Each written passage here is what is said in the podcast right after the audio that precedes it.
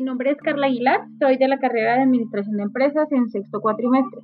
En la materia de macroeconomía hablamos sobre la teoría de juegos y herramientas de análisis estratégicos en los negocios. Mm, los primeros puntos que vamos a tomar son juego cooperativo y no cooperativo. El juego cooperativo es una herramienta matemática con la cual eh, podemos analizar los problemas de la toma de decisiones, donde las decisiones de los otros agentes nos afecta directamente y viceversa. En los juegos no cooperativos, a diferencia de los que son cooperativos, no se permite ningún tipo de cooperación, o sea que eh, los agentes o los jugadores toman sus decisiones de forma independiente sin tener ningún compromiso con los demás jugadores. Otro punto que es el juego de suma cero, que es un proceso de ganancias donde todos los participantes eh, acumulan la misma ganancia o igual a la sumatoria que es la pérdida.